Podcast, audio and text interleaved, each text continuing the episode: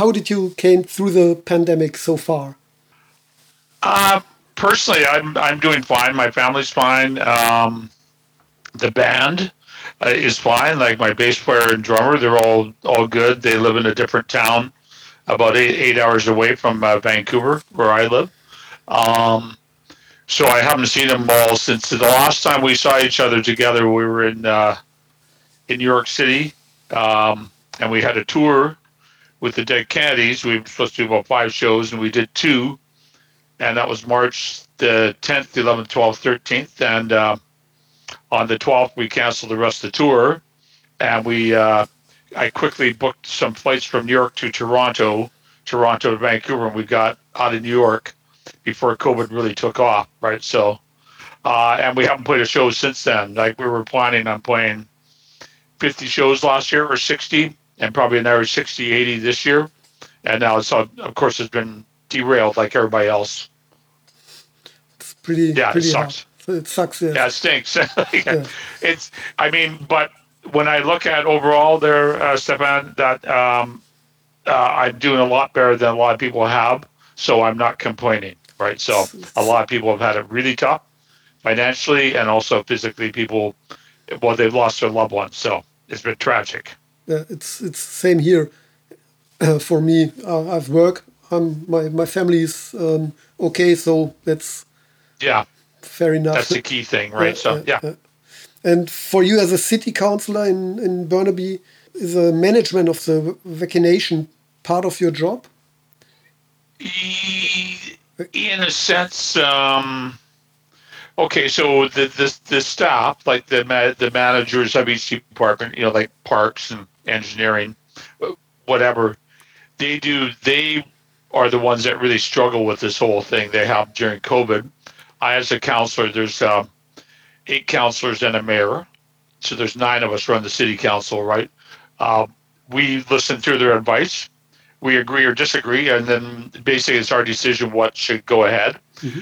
So we've had to do a lot of stuff. Um, so not directly hands-on management, but been a lot of decisions about how to accommodate people during COVID. I mean, a really tough one was uh, the homeless population here, which is like you know, uh, not really big, but it's like fairly significant. There's like quite a lot of individuals that live outdoors and it is Canada.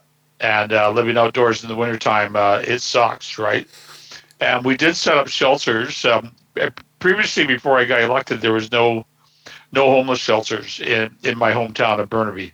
Um, so we we've got some built, and uh, the problem was that once COVID hit, then you could have much, far less people stay in those shelters because they couldn't be in close contact with each other, right? Mm. So then we had to try and find more more spaces. And, uh, you know, so we've had some help from uh, some churches have stepped up and provided space for people like overnight to get them out of the cold. And we've had people, uh, we've closed down uh, hockey arenas, uh, which is imagined like hockey arenas are quite popular in Canada. Every town has many, right? And, but anyway, so we use them, uh, uh, the arenas for shelter as well for a period of time. And, and uh, that there are shelters and stuff like this? Is it your influence in the city council that that, that you are now part of, of the, the team? Yeah, um, in a sense, there's like, uh, well, I'm I got elected as a green, right? And I'm the only one, and the mayor was an independent, and then the other seven councilors were elected from one single party that we opposed. Mm. So, so it was a bit difficult at first, but eventually, um, a few of the people from the other party came around and did what we want to do. I think Mike, that mayor, Mike Hurley, and myself got elected on a, a promise to try and provide more housing, more affordable housing, and helping vulnerable people. Uh, and you know, with the the response from people, that's what they wanted. So the other the other some of the other councilors came over and have voted with us to make this happen. So it's kind of it's been a good thing. It's been really really interesting. I've been elected uh, for about two and a half years now. We have another election coming up in a year and a half. I'll stand for a re-election. Um, I I knew a lot about politics, and I and I knew mainly that I ran because there's stuff that I wanted to do, the motivation, like try and help people uh, make it, get more grassroots democracy where people have more say. But I tell you what, in the last two and a half years, I've sure learned a hell of a lot along the way, right? You know, about how politics works. But overall, it's been like pretty positive, right? So I, I, I, I quite enjoy it. It's a lot of work. Uh, you you talked about the re-election, and there's a there's a movie coming up, a documentary, something better change. Yeah, uh, something better change. Can you tell me about it? Sure. Yeah, of course. Um, something better change, which is like the title of DOA's first album as well.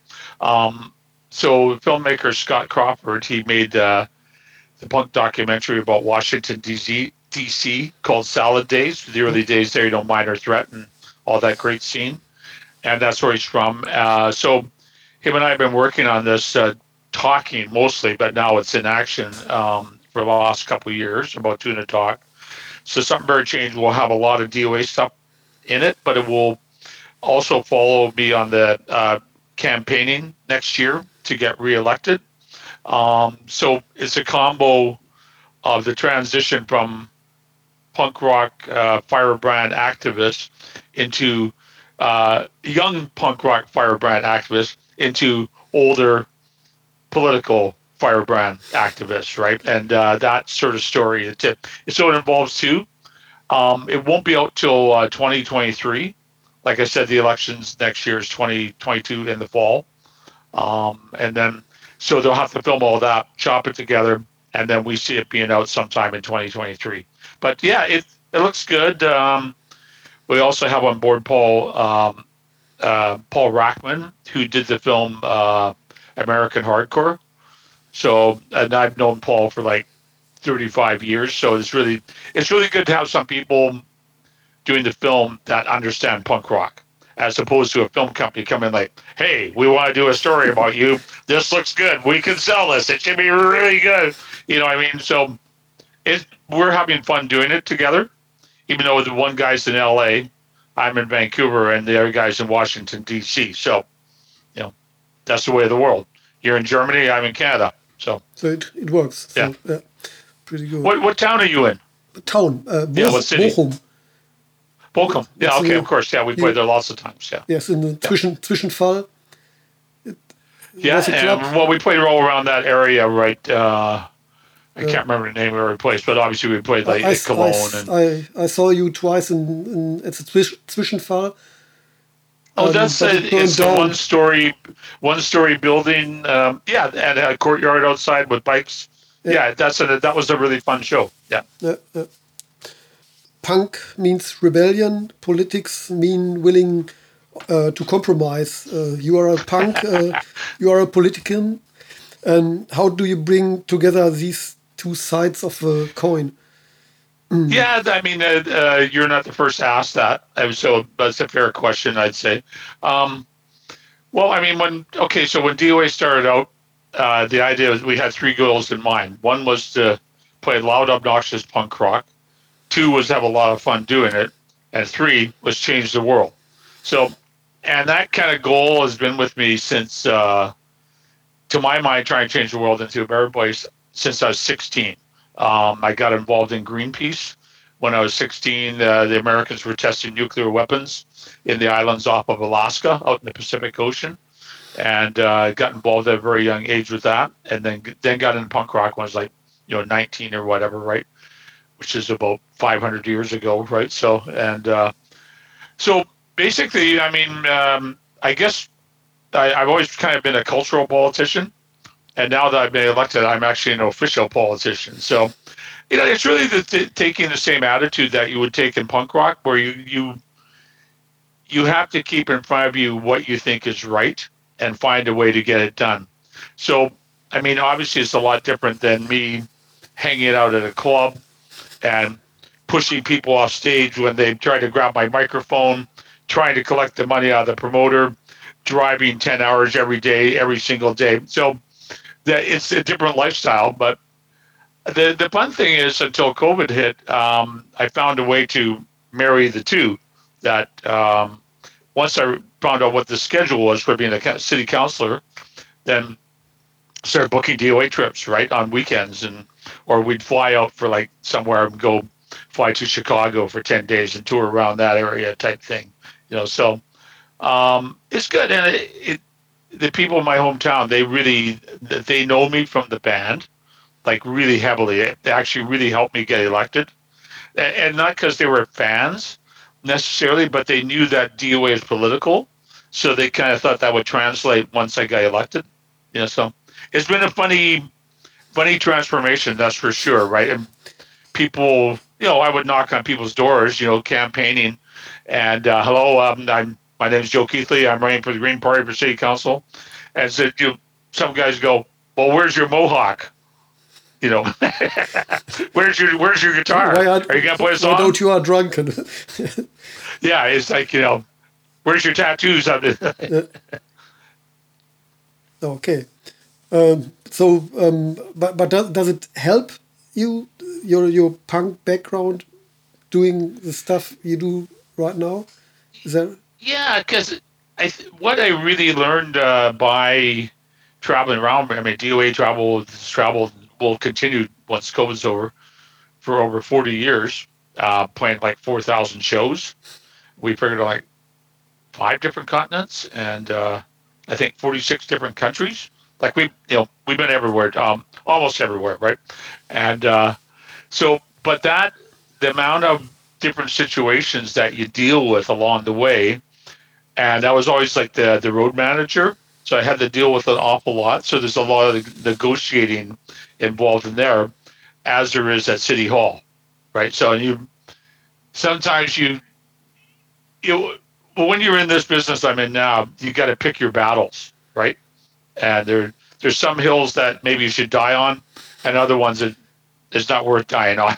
you know? So, uh, you know, so yeah, it's experience from being on the road for that long and dealing with all sorts of type of people. But the other thing too that I think that's really key and this is why I think more musicians uh, and artists should get involved in politics. It would be helpful for wherever they live. Is that you travel around, you see a lot of different cultures, right? And you get a different idea that everybody is not the same, right? You know, so when I grew up here in Burnaby, I would say 95% of the people here were white people. Now in my hometown, uh, which is a quarter million people, Burnaby, um, there's 103 languages spoken so that's the thing I got out of DOA was like uh, exposure to a lot of different ideas and different cultures. So, and I think that's a really key aspect is realizing that you know what, everybody in life just is trying to get through and have a decent life and raise their family or or do whatever they do, like you know, do the best they can in life. So you got to find a way to make that happen. And I think that the experience I had in DOA really helps broaden my perspective of how I look at the world. And that's I think musicians would do well at politics, right? So, and artists, you know. And are there um, old friends or old um, um, people you met before that say um, oh, you're not not a punk anymore because you you are you are establishment you.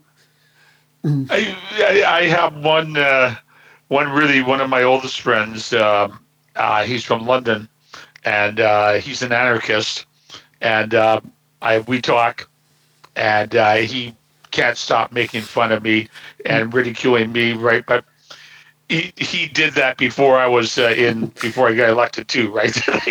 and he loves DOA, but uh, you know, uh, so so the people would take a good nature there. I mean, yeah, sure, some people go like, ah, ah, he is shit now, right, or whatever, you know, but you know, people called me shit when I was uh, just in a band too. So I, I I'm used to criticism. You know, being a musician, you putting out records. There's a lot of people just waiting to criticize you when it comes out, right? So okay. it's like water off a duck's back, right? So yeah. And uh, you were named as a, one of British Columbia's most influential people of all time, and you have your own company. you hold political office. Uh, what did your mother thought will happen when you started playing in a punk band in your early uh, twenties?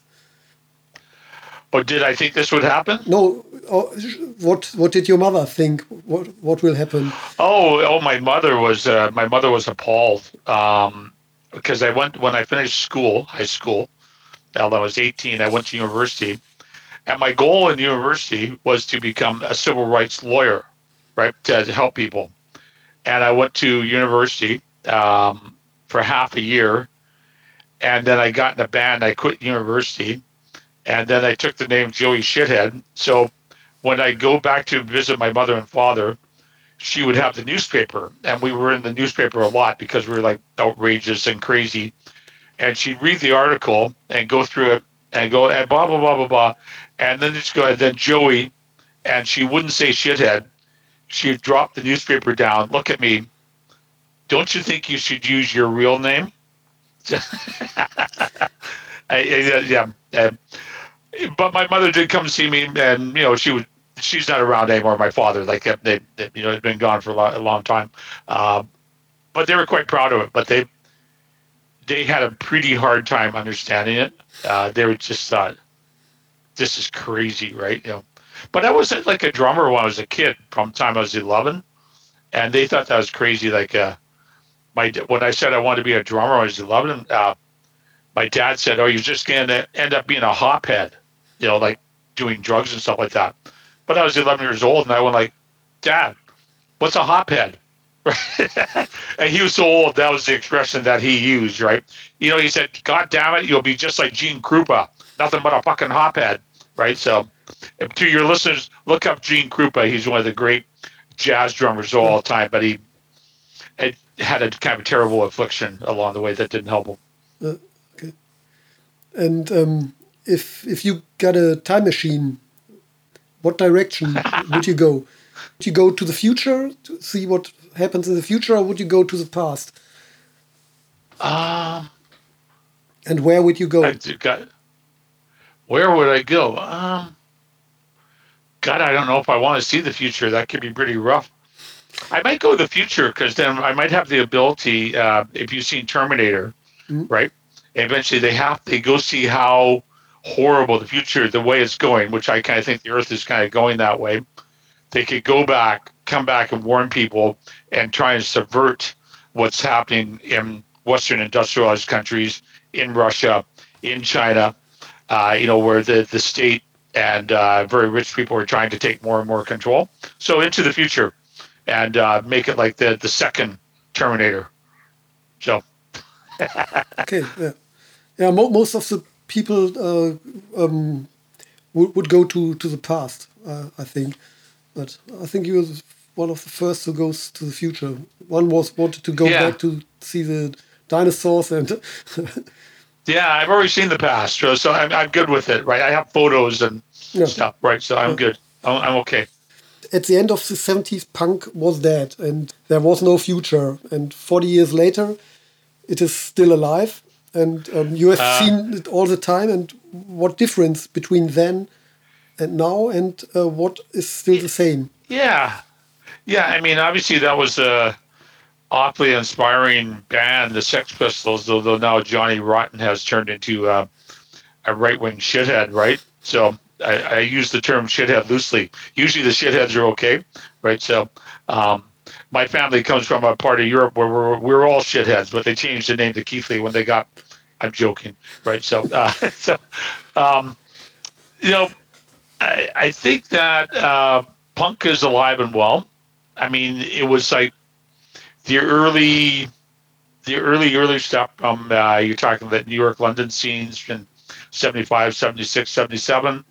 That was inspirational. Then you had uh, some really great stuff kind of on come out like you know from the west coast like you know from black flag to doa to uh, um, circle jerks um, and so on. And then obviously washington dc scene and good bands in germany. Um, there's a, a strong uh, political scene like with sub subhumans uh, discharged like in england right? So you had new wave. Um, and then punk rock became, became it became much more popularized like in the in the 90s when you got like green day and uh, nirvana people may not consider nirvana a punk band but they're kind of a big influence on that era, you know, because uh, they're so popular, right? And, um, and, and, then later on, you got uh, Blink 182 and uh, like in the 2000s, right, type thing. So p- punk became popular more uh, almost as a style and less as a cause, right? If you know what I mean. But when I go around to like all these different towns that we play in, and I see like local bands, a lot of them are involved in the same thing I was involved in when I was 20, right? You know, it's like uh, people were working on uh, trying to feed homeless people. People were working on registering people to vote, or people were working on uh, uh, food, uh, food security and stuff like that. So uh, that a lot of the same ideal that we're going to make the world a better place is still alive, right? It, it's not really so personified by the big giant bands that are kind of associated with punk, but but the the, the more underground small bands. And, and I think, you know what, one of these days, one of those underground small bands will break through and they'll lead like a new revitalization of uh, of punk. You know, I mean, it's like there's got to be a, a generate. There has been. There's got to be more generational change. It's a, it's not up to old farts like uh, Jello Biafra, Henry Rollins, and me to, uh, um, you know, kids look at us and go like, "Those guys are fucking old," right? you know, and it's true. It's true, right? So, um, you know, like all the older older generation is still capable of lending a hand and saying things that make sense. But young people got to pick up the torch. It's, it's that way anyway. So, like in art and causes and movements. And uh, do you do you still listen to punk rock music? And yeah, I, I don't sit down uh, that much. Um, my youngest son, who still lives at home, he's 24. Uh, he's a massive punk rock fan, and uh, he probably knows it better than me, especially the new bands. He's much much better uh, at you know, names all these bands he plays, and it's like, um, so basically, I I don't listen to much around home, but when I get going, uh, you know, it's like uh, if I hear some of the old bands, you know, which you don't on radio, so you got you know play them on CD or like uh, on your iPod or whatever on your phone. Um, that gets me more riled up than anything, and uh, I, to me, it's still the funnest, most crazy, great type of music there ever was. If you ask me, I, I think it's still the best music at the same time too i mean i've always been a, a, super big fan. It's a weird mix. Like i love black sabbath that a lot of people do. I obviously influence influencing everybody. But i'm also a massive fan of uh, willie nelson johnny cash and tom jones. So they, you know these are you got to have these uh, i mean the generation i grew up in i mean the rolling stones. I still love the rolling stones. I stopped listening to them for 10 years. I went like damn, I keep hearing the same 10 Rolling Stone songs. You know, this is when I was like 20, when I started playing punk rock. Same thing. When I was in high school, I, I had all the Led Zeppelin records. And uh, when I got into punk, I took my Led Zeppelin records. I went on a road, like a street with a hill, and I rolled the Led Zeppelin records down the road. They lay there and they got run over by cars and got smashed to bits. Because I said, I've had enough of this shit. I'm going to play punk rock, right? And yeah. did you buy them again? Later? Uh, s- secondhand. Yeah. yeah, I never, I never. Uh, I'm not much of a record collector. My entire record collection got uh, ripped off when I was in California one time on a DOA road trip. Like a whole bunch of really great early stuff, test pressings. And once I was gone, I went like, ah, I guess I'm gonna hear what I hear. And people give me records, I listen to them, that, that kind of thing, right? So, what was uh, the last band that blasted you away? Well, what the guys I like, uh, and I'm not saying this because they're on the label. Um, they're on sudden death. They're these guys in uh, Houston, Texas. Um, SA, ESE, which uh, they're four Mexican guys live in Houston, and it's kind of like uh, Tex-Mex Motorhead, right? Yeah. So, uh, yeah, they're really good. And uh, buddies of mine, uh, Round Eye from Shanghai, they're white guys in China. Hence, they took the name Round Eye, right? Uh, they're pretty cool. I mean, I try to think who did I see recently that really knocked me out. Right? And believe me, I'm I'm really terrible at this, right? Because people go like, "Joe, do you remember my band?" I'm going like, "I think so." Um, and some bands I do, and a lot I don't. But I I played 4,000 shows, so I think I've seen 16, 17,000 bands along the way. So I, so my apologies to any bands that could have been good, bad, or indifferent, but I don't remember everybody. Right? So this is the worst question for me. I can never name new bands. I guess uh, every punk band on earth uh, would like to share the stage with uh, DOA. With whom did you never played but would like to? Oh, uh, yeah. I mean, we pretty well played. I mean, we played with the Clash. We played. Didn't play with the Pistols, but we played with Public Image. Uh, played with Ramones a lot of times. I became friends with Johnny. Uh, rest his soul. Um, rest all those guys' souls, right? So uh, the Ramones were like to me, they were the kings, right? So of everything. Uh, they taught us all how to play punk rock, right? And uh, um, so it was great playing with them. We played with all the American bands, obviously, uh, like DK's Black Flag, Circle Jerks. Uh, yes, but, but with, you, with whom did you never? The play? ones that I'm trying to think. The ones that I missed. Yeah, no, I see what your question is. Um, well, we never played with the Germs, and that's not going to happen. That's the one everybody says, and we never played with Fear, although I've seen Fear. Um, we, we played with pretty well all the English bands, so I can't like of, of that you know from eighty from the eighties crew type thing, right? There's probably a few, but I can't think of offhand who I miss. I mean, we play a lot of shows, right, all over the place, right? Mm-hmm. The early German bands we saw were um, Blut Eisen. we played with them. Eisen, uh, yeah. yeah. okay. Uh, up in uh, in the north, uh, uh, Dolph, uh, who runs Trust, he lives up there now. What is the name of that town? Bremen. Bremen. Yeah, in Bremen. We.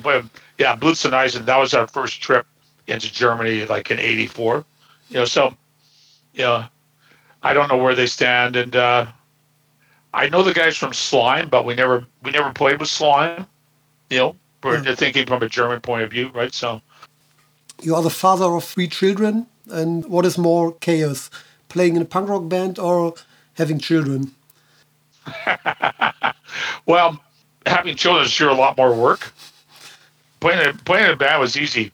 Once I learned how to play guitar and write songs and, and become a troublemaker, it was like a natural calling. I didn't, you didn't, I don't even really have to think about it, right?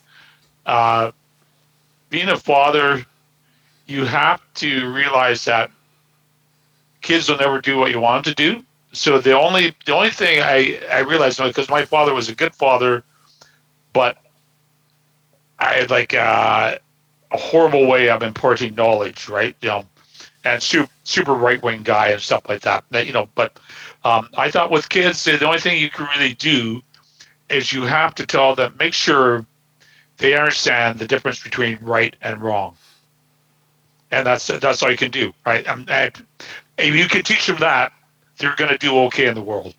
It's the same here. yeah, my grandfather. I'm a grandfather now too. I have three, two, uh, two grandsons, oh. right? So, one's four and one's one.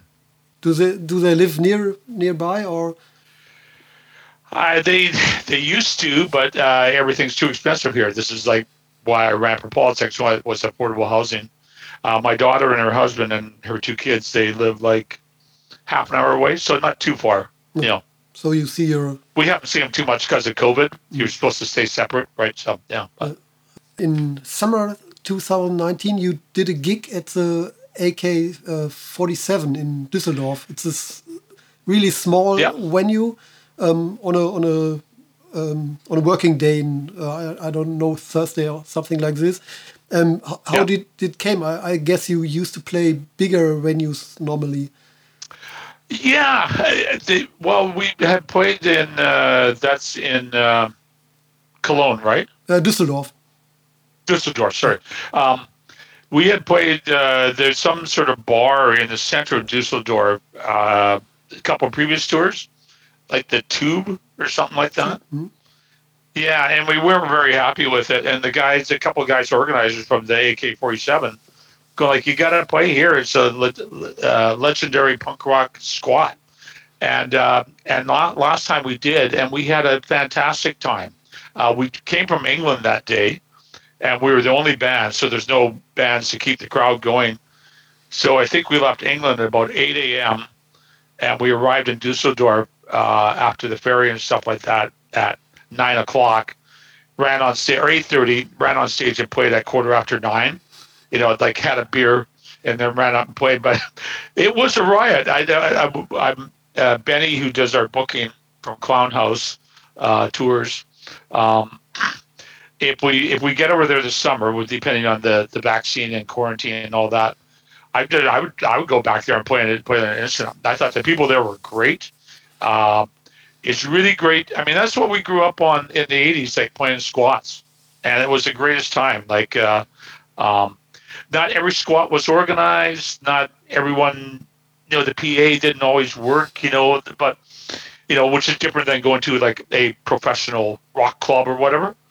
But you know, the, the spirit of the people is really what counts, and that's what makes shows fun. If you ask me, you know, that's really that kind of ingredient when people they feel something and they're ready for something and they understand the politics and that that goes like a long ways into making like an event right mm-hmm. so the ak-47 is great hey stefan i i gotta go to a, uh, a, a couple minutes in interview with a guy in quebec in the french speaking side of canada right so i'm sure we got started lately is there anything else you want to ask uh, i have more questions but um, if you get no time we can do it another day or well, we could shoot to do another interview, um, maybe later in the in the spring, June or something one. like that.